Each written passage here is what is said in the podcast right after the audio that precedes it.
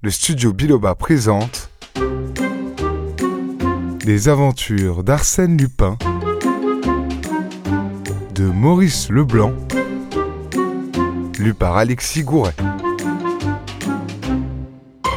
L'anneau nuptial, troisième partie. Ce, ce n'est pas mon anneau de mariage.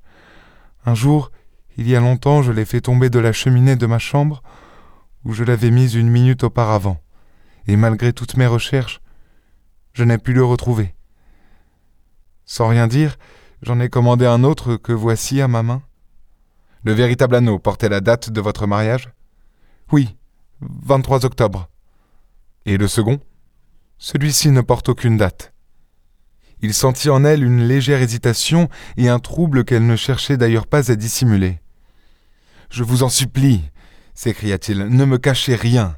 Vous voyez le chemin que nous avons parcouru en quelques minutes avec un peu de logique et de sang-froid.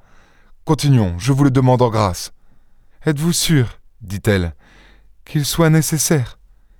Je suis sûr que le moindre détail a son importance et que nous sommes près d'atteindre le but. Mais il faut se hâter. L'heure est grave.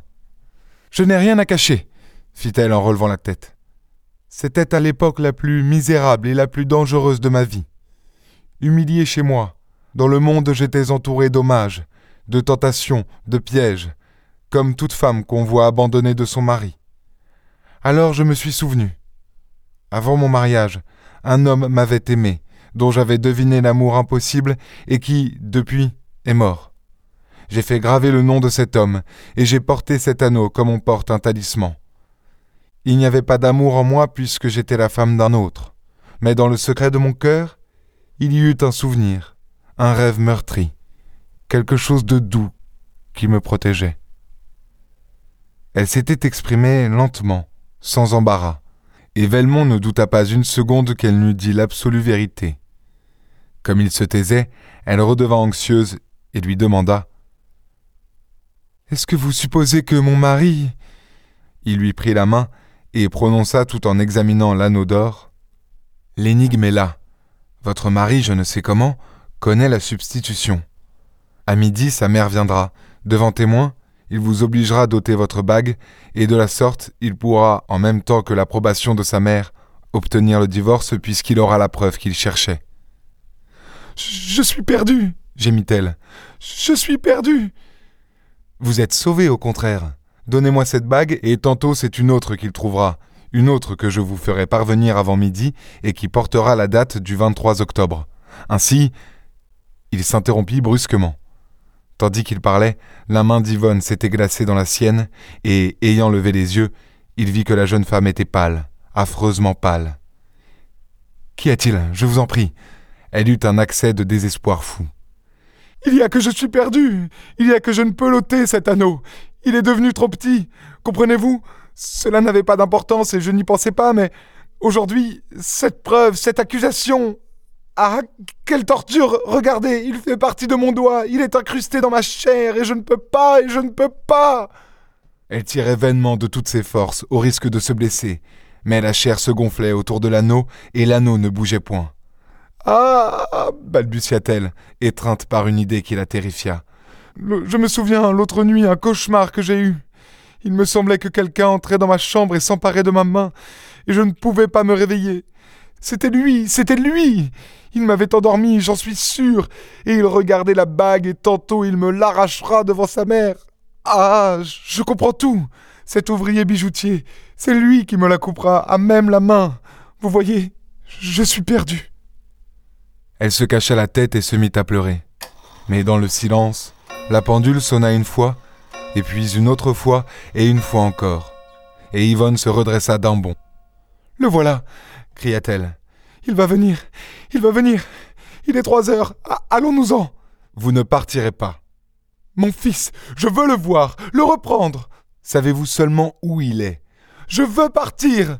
Vous ne partirez pas, ce serait de la folie. Il la saisit au poignet.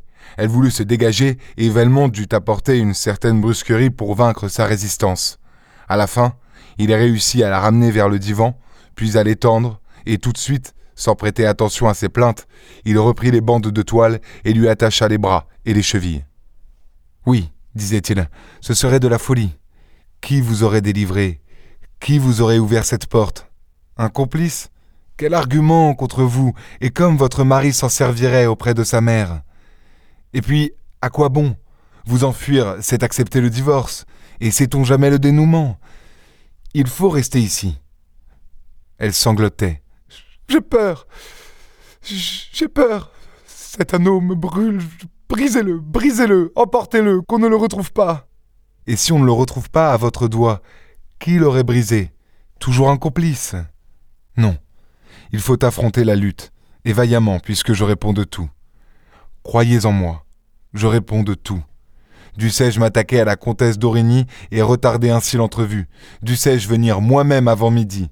C'est l'anneau nuptial que l'on arrachera de votre doigt, je vous le jure, et votre fils vous sera rendu. Dominée, soumise, Yvonne par instinct s'offrait elle-même aux entraves. Quand il se releva, elle était liée comme auparavant.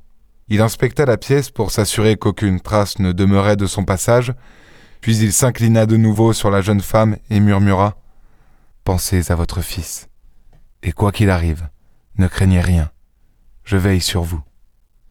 Elle l'entendit ouvrir et refermer la porte du boudoir, puis quelques minutes après, la porte de la rue. À trois heures et demie, une automobile s'arrêtait, la porte en bas claqua de nouveau, et presque aussitôt Yvonne aperçut son mari qui entrait rapidement, l'air furieux. Il courut vers elle, s'assura qu'elle était toujours attachée, et, s'emparant de sa main, examina la bague. Yvonne s'évanouit. Elle ne sut pas au juste, en se réveillant, combien de temps elle avait dormi. Mais la clarté du grand jour pénétrait dans le boudoir, et elle constata, au premier mouvement qu'elle fit, que les bandes étaient coupées. Alors, elle tourna la tête et vit auprès d'elle son mari qui la regardait. Mon fils, mon fils gémit-elle. Je veux mon fils. Il répliqua d'une voix dont elle sentit la raillerie. Notre fils est en lieu sûr, et pour l'instant il ne s'agit pas de lui mais de vous. Nous sommes l'un en face de l'autre, sans doute pour la dernière fois, et l'explication que nous allons avoir est très grave. Je dois vous avertir qu'elle aura lieu devant ma mère. Vous n'y voyez pas d'inconvénient. Yvonne s'efforça de cacher son trouble et répondit. Aucun. Je puis l'appeler Oui. Laissez-moi en attendant, je serai prête quand elle viendra. Ma mère est ici. votre mère est ici? S'écria Yvonne, éperdue et se rappelant la promesse d'Horace Velmont. Oui.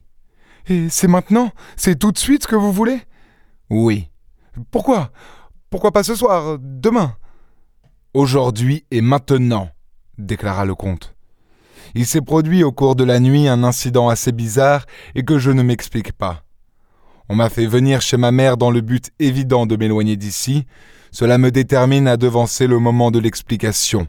Vous ne désirez pas prendre quelque nourriture auparavant? Non, non. Je vais donc chercher ma mère. Cette histoire d'Arsène Lupin est à suivre dans l'épisode suivant.